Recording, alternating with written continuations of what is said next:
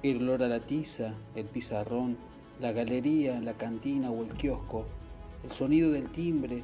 de los compañeros en el recreo, la sala de profes, la receptoría, secretaría,